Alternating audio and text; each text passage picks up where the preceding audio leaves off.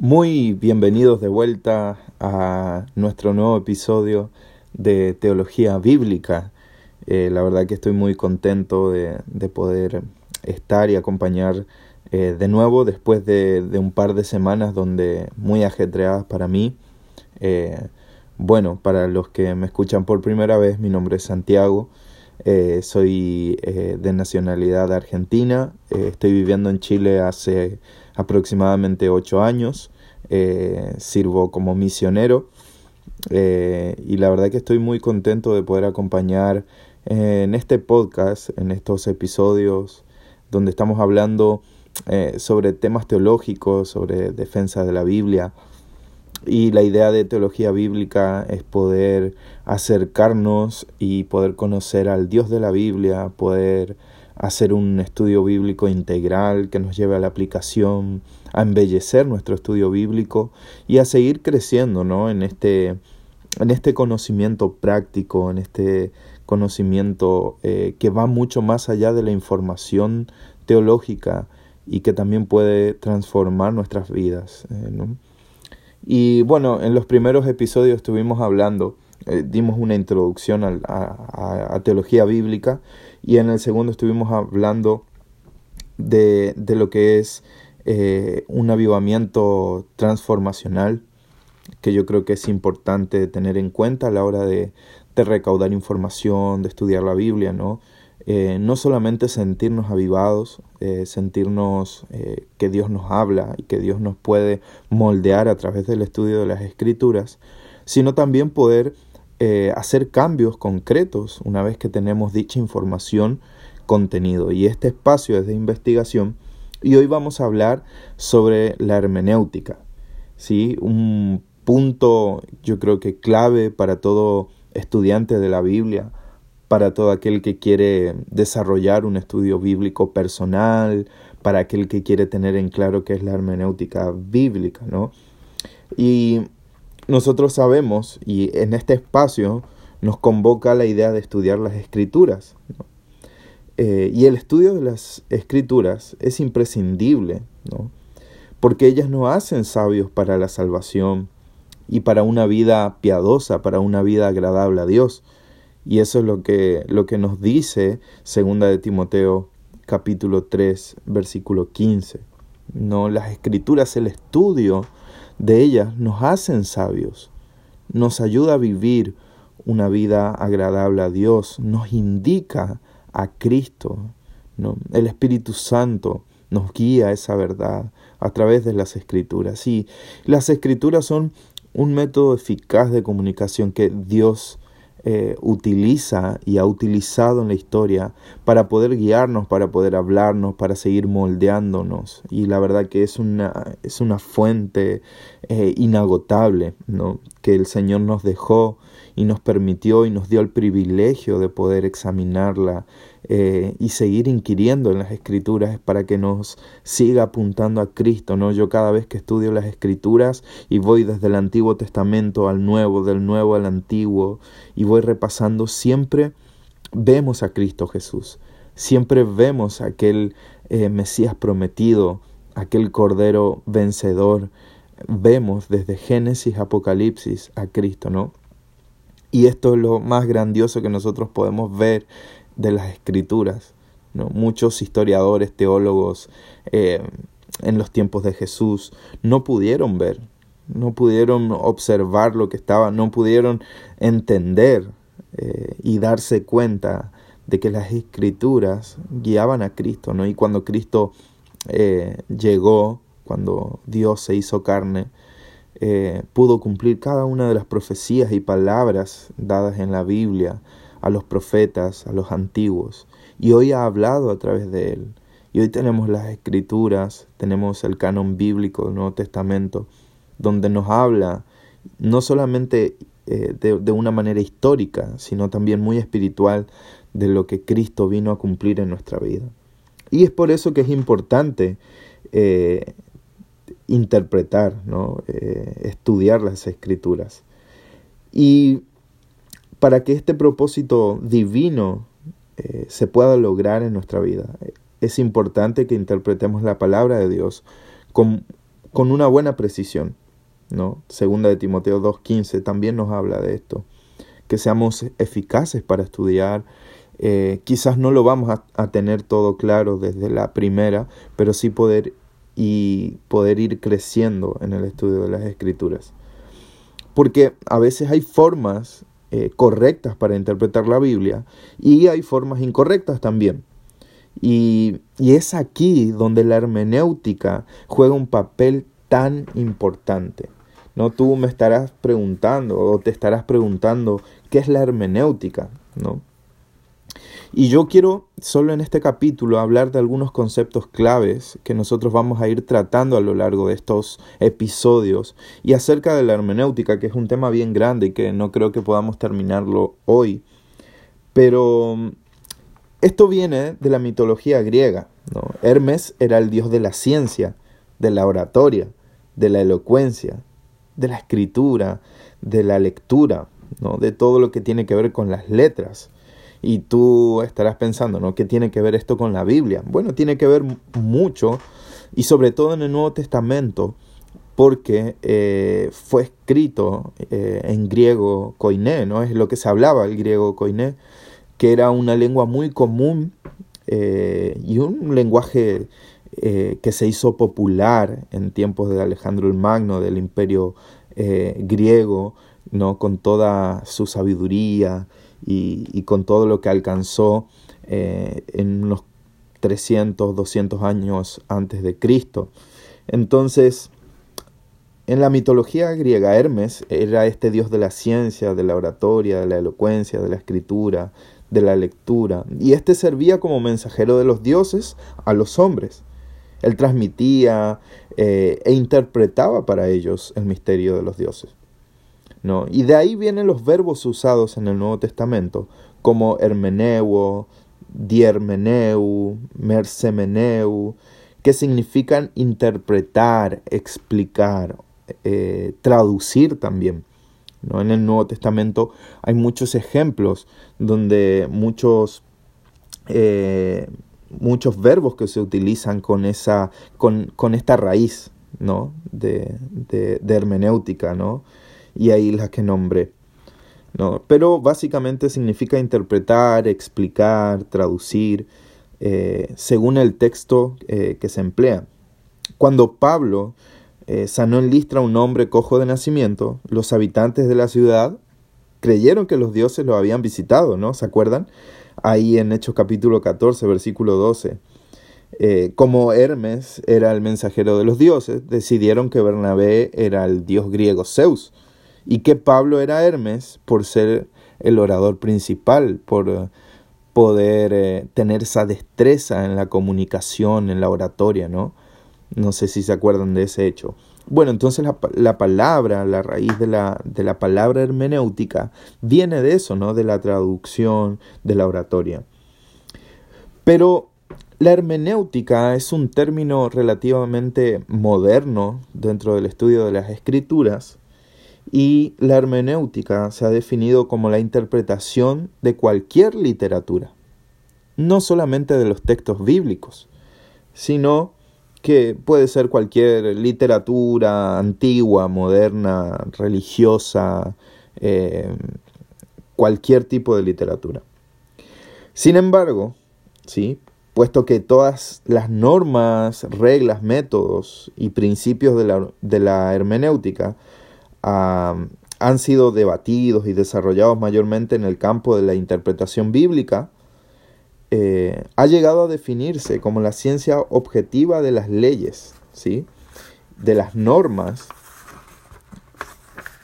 y principios de la interpretación que hacen posible descubrir el significado de un texto bíblico. ¿no?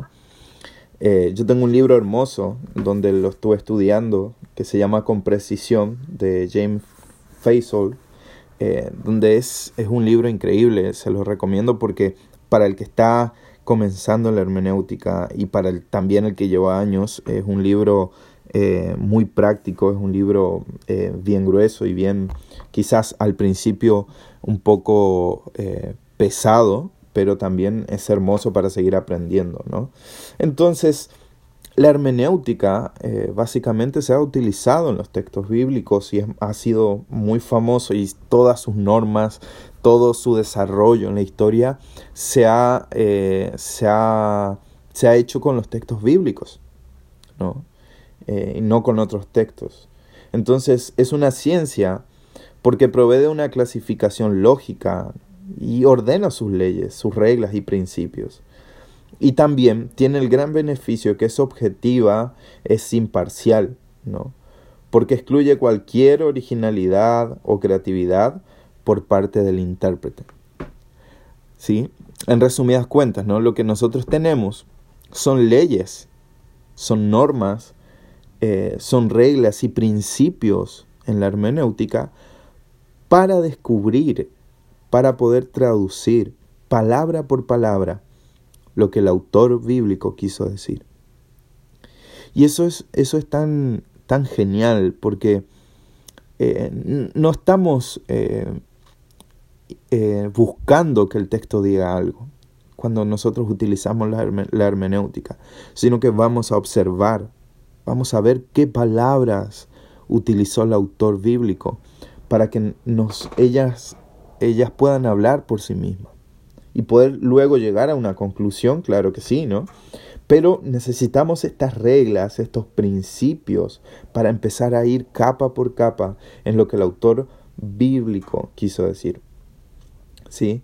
Eh, es como cualquier tipo de ciencia, ¿no? Eh, por ejemplo, como la, no sé, la química, ¿no? Eh, nosotros, como dice, como decía el libro, ¿no? De la misma forma en que no existe la química protestante o católica, eh, un uso correcto de la hermenéutica no admite las opiniones del intérprete, ¿no?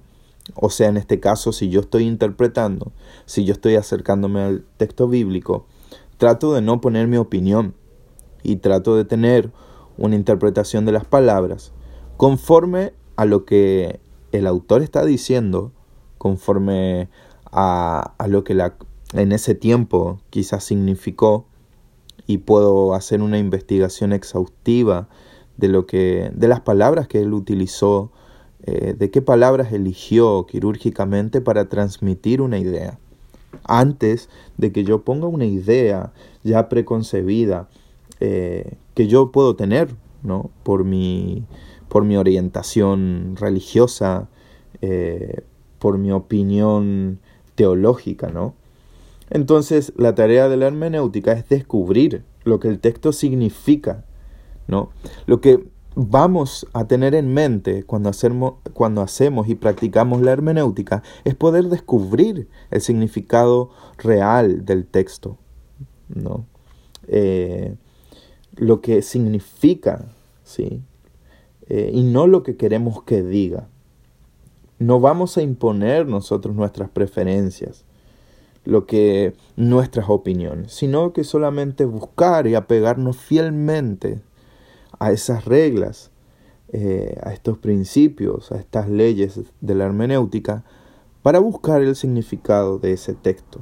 El texto, en este caso del texto bíblico. Podemos hacerlo también con cualquier otro libro, pero en este caso estamos hablando de la Biblia.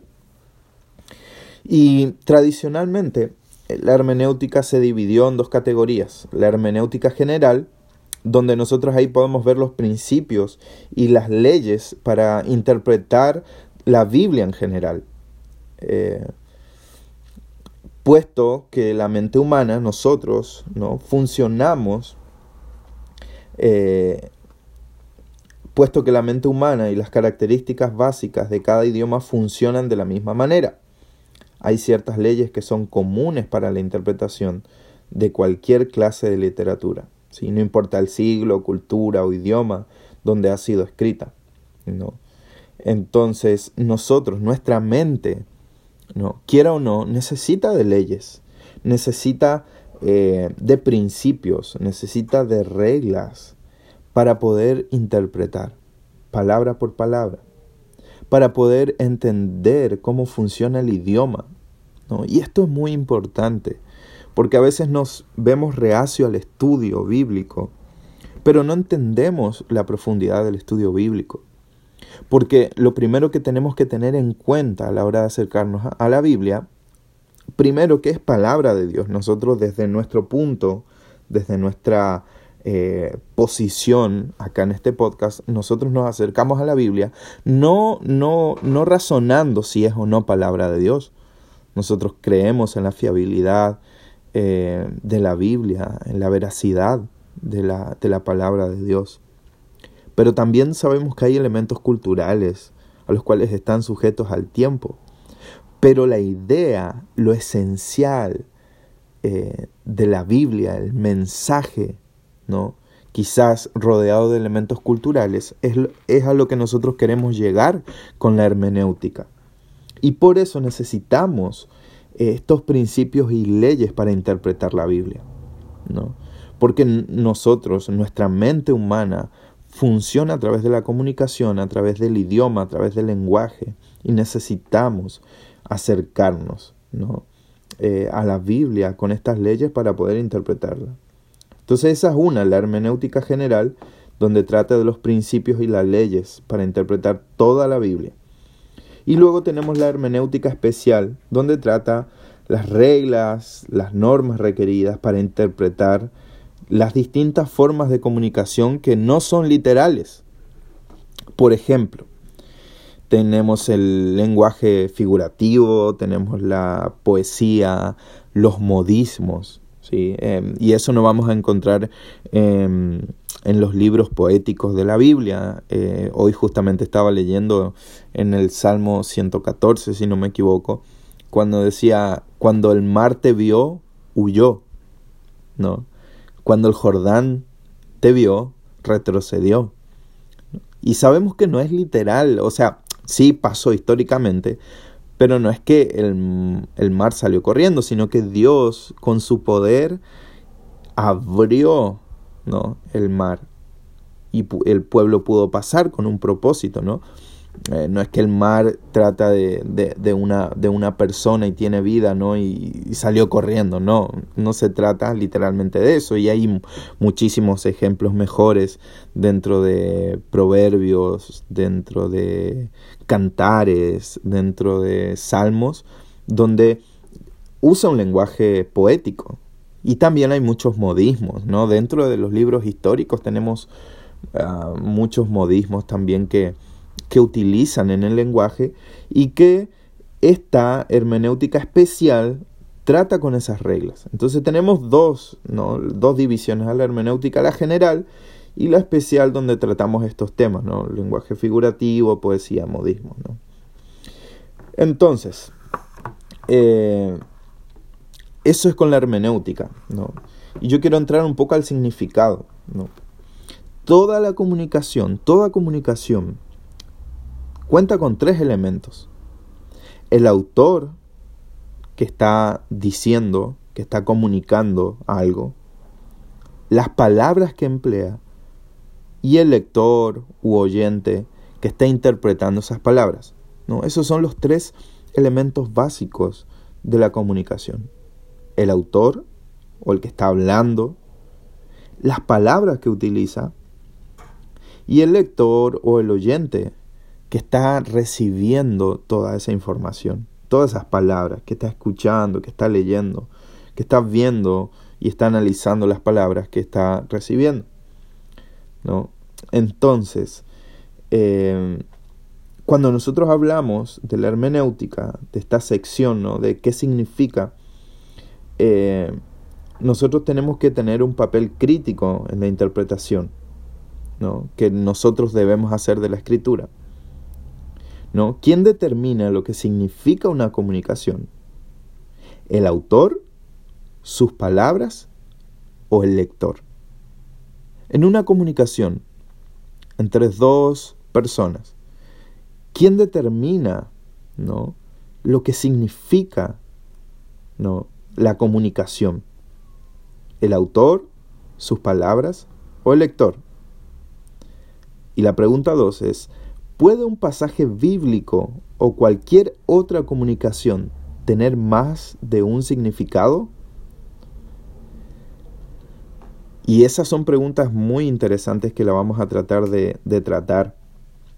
Pero, pero es importante esto, ¿no? Porque siempre el que va a tener o el que va a determinar lo que significa, el que va a tener como la responsabilidad de elegir las palabras para comunicar una idea, siempre va a ser el autor.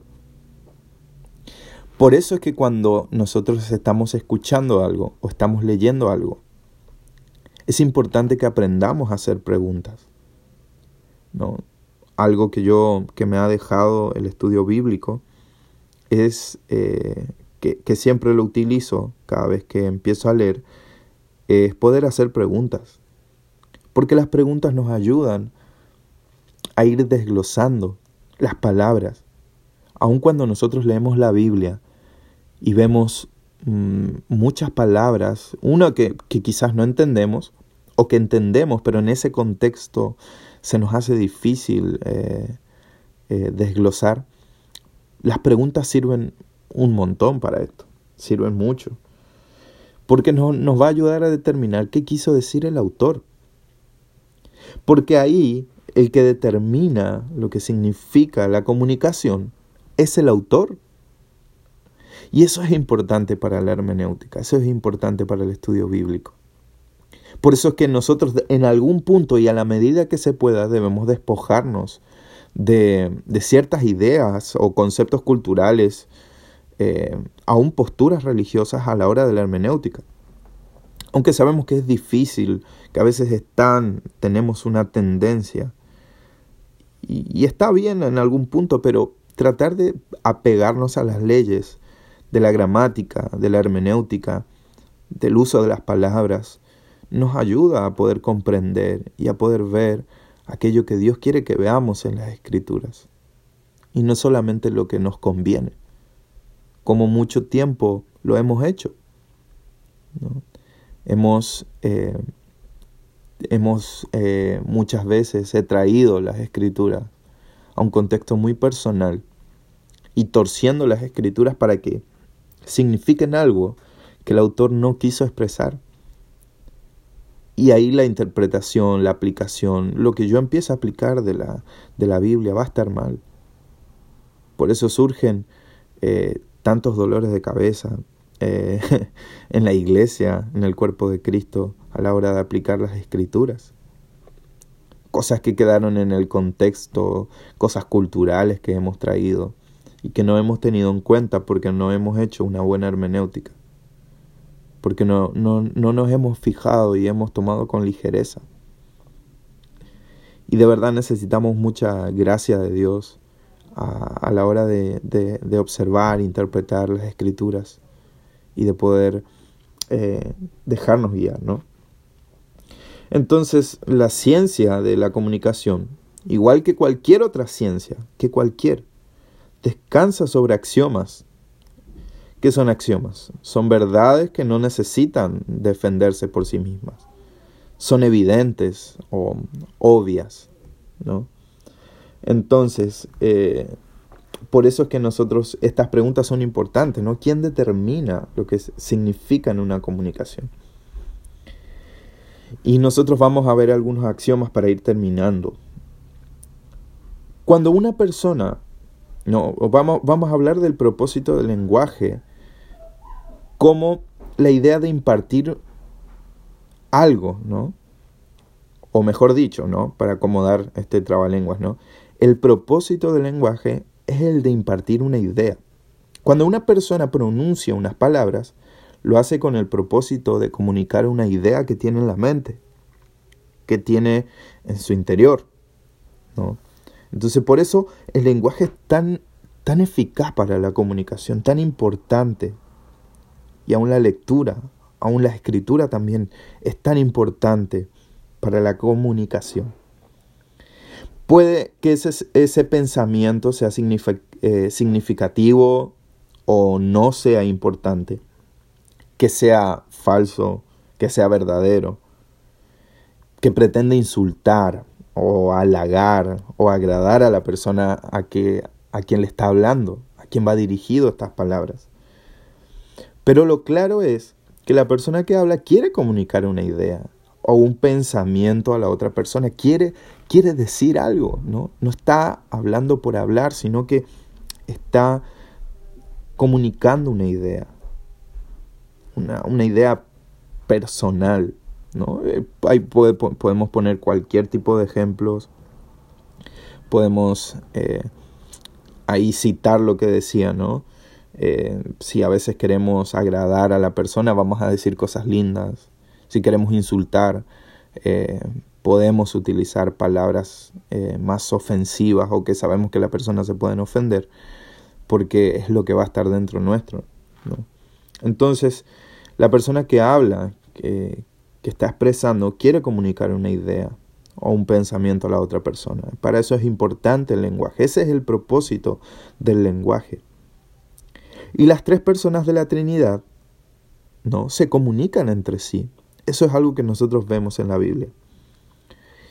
Entonces no es extraño que cuando Dios nos creó, cuando Dios creó al ser humano a su imagen, lo hizo con esta hermosa capacidad de pensar, de tener ideas y de comunicar estas ideas a otras personas. El deseo y la habilidad de comunicarse con otras personas es una de las características más comunes del ser humano. Queremos expresar. Eh, estamos diseñados para, para hablar, para exponer, eh, para poner en palabras eh, lo que tenemos en nuestra mente. ¿no? Entonces, esto es increíble cuando nosotros vemos a la hermenéutica desde este punto. Podemos entender y podemos ir al autor bíblico. Y no solamente, a ver, con el autor bíblico no me, no me estoy refiriendo solamente al autor inspirado. Me estoy refiriendo al autor divino. Porque tenemos un autor inspirado, alguien que, que ha escrito, que ha puesto en palabras o ha obedecido la voz de Dios. En, en poder contar, en poner en palabras el mensaje de Dios para nuestras vidas. Y esto es algo muy grande y, digno de, de gratitud de nuestra parte hacia Dios. Que Dios es un Dios comunicador, que la Trinidad se comunica entre sí y no es extraño que nosotros podamos aprender a ser buenos comunicadores y también buenos oyentes y hacer buenas preguntas cuando no entendemos, cuando no, no podemos comprender el mensaje. Y con la Biblia pasa muchas veces lo mismo. Uno de los mayores problemas que yo creo que en, en las relaciones interpersonales tenemos es la comunicación. Y es un desafío, es un desafío.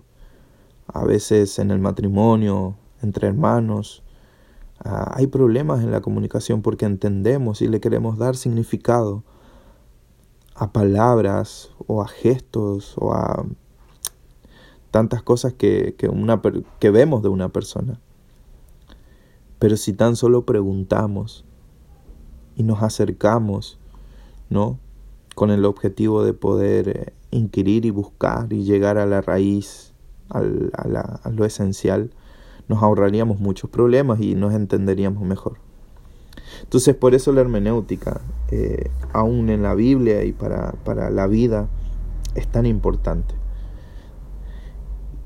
Yo creo que vamos a tener que dividir eh, la hermenéutica o, este episodio eh, en dos. Y el próximo ya lo estaré haciendo a la brevedad. Pero quedémonos con eso, ¿no? La hermenéutica, un concepto clave, el significado, la comunicación. Y hasta ahora hemos visto algunos axiomas, ¿no? Donde el propósito del lenguaje es el de impartir una idea. Eso es lo que vimos, ¿no? Primero vimos lo que es la hermenéutica. Y el primer axioma es el propósito del lenguaje es el de impartir una idea. Y luego vamos a ver que toda comunicación está sujeta a las leyes del lenguaje. ¿sí? Por eso nos ayuda a tener una comunicación mucho más efectiva y certera y también aplica para el estudio de las escrituras. Cada vez que te acerques a la Biblia, a la palabra de Dios, pregunta. Y pregunta no solamente al, autor eh, humano, eh, al autor de ese texto, y ve mucho más al fondo, pregunta al autor divino. Es importante que aprendamos a depender del Espíritu Santo para nuestras interpretaciones y, a todas las leyes, todas las herramientas que tenemos en la mano para estudiar la Biblia, la Biblia, de la hermenéutica, de lo que estamos hablando, de observar, de poder interpretar, todas las herramientas a manos. Pero lo más importante es que el Espíritu Santo guíe a nuestra mente hacia lo correcto, hacia la verdad. Y esta verdad es Cristo Jesús donde lo vemos de tapa a tapa en las escrituras. Y podemos ser sabios, podemos aprender todos los días a poder confiar, a poder ir a Cristo, ir a la cruz. Te dejo con esto y en el próximo episodio vamos a seguir viendo eh, algunos puntos de la hermenéutica. ¿no? Nos queda que toda comunicación está sujeta a las leyes del lenguaje y todo lo que tiene que ver con la comunicación del autor para entender un texto. Esto fue Teología Bíblica. Nos vemos en la próxima. Saludos.